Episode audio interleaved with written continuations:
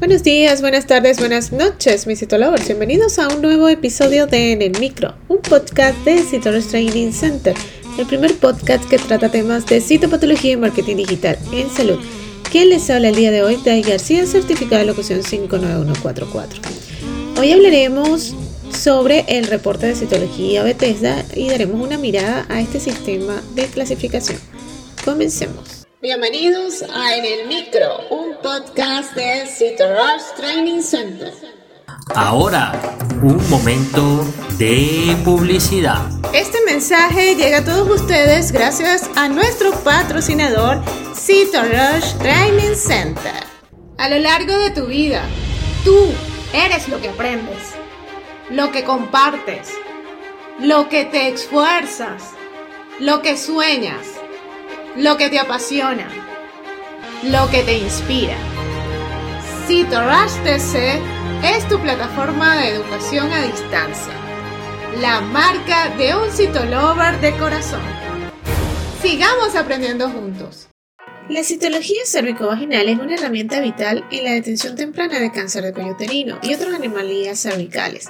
El sistema de clasificación Bethesda se utiliza ampliamente para informar los resultados de las pruebas de citología proporcionando un lenguaje uniforme y una interpretación estándar. En este episodio exploraremos el reporte de citología Bethesda actualizado, revisando sus categorías y su importancia en el diagnóstico preciso y el seguimiento adecuado de las mujeres. El sistema de clasificación Bethesda o el reporte de citología Bethesda es un sistema de clasificación desarrollado por el National Cancer Institute en colaboración con la American Society de Citopatología. Su objetivo es estandarizar los informes de citología y proporcionar un lenguaje claro para la interpretación de los resultados.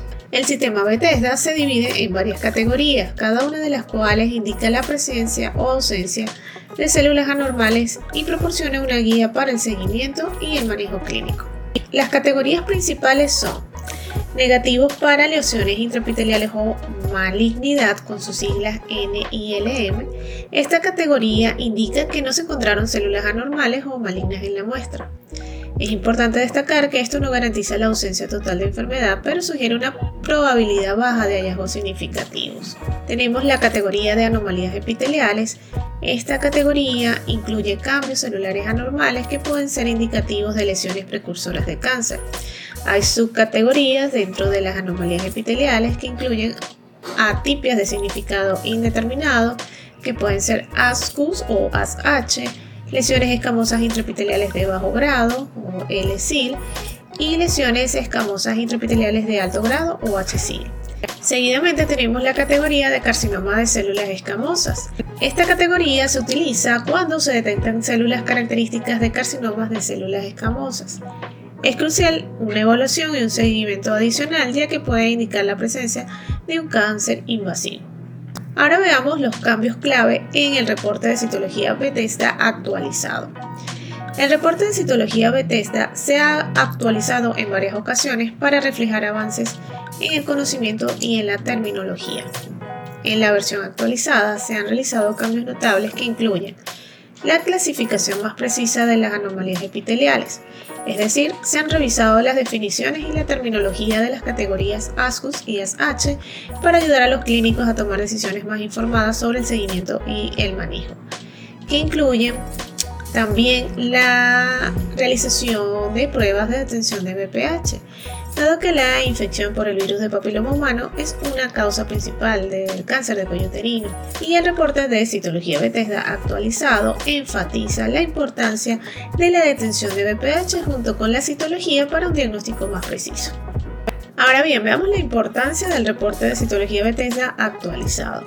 El sistema de clasificación Bethesda actualizado es una herramienta crucial en el campo de la citología cervicovaginal.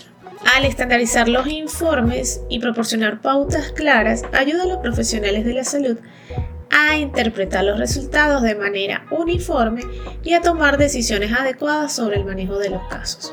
Además, la inclusión de pruebas de detención de BPH refuerza la importancia de la prevención y detención temprana del cáncer de cuello uterino, lo que puede llevar a una intervención oportuna y a un mejor pronóstico. En conclusión, el reporte de citología Bethesda actualizado desempeña un papel crucial en la detención y diagnóstico preciso de lesiones cervicales y en la detención de cáncer de cuello uterino.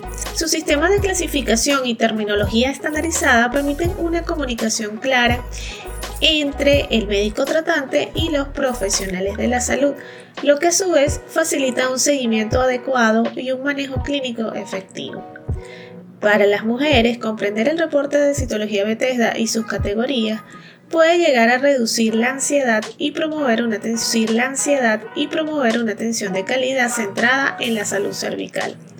Siempre es recomendable discutir los resultados de citología con un médico especialista para obtener un asesoramiento personalizado y un plan de seguimiento apropiado. Y si te gustó en el micro, la mejor manera de apoyarnos es que compartas este podcast con tus amigos.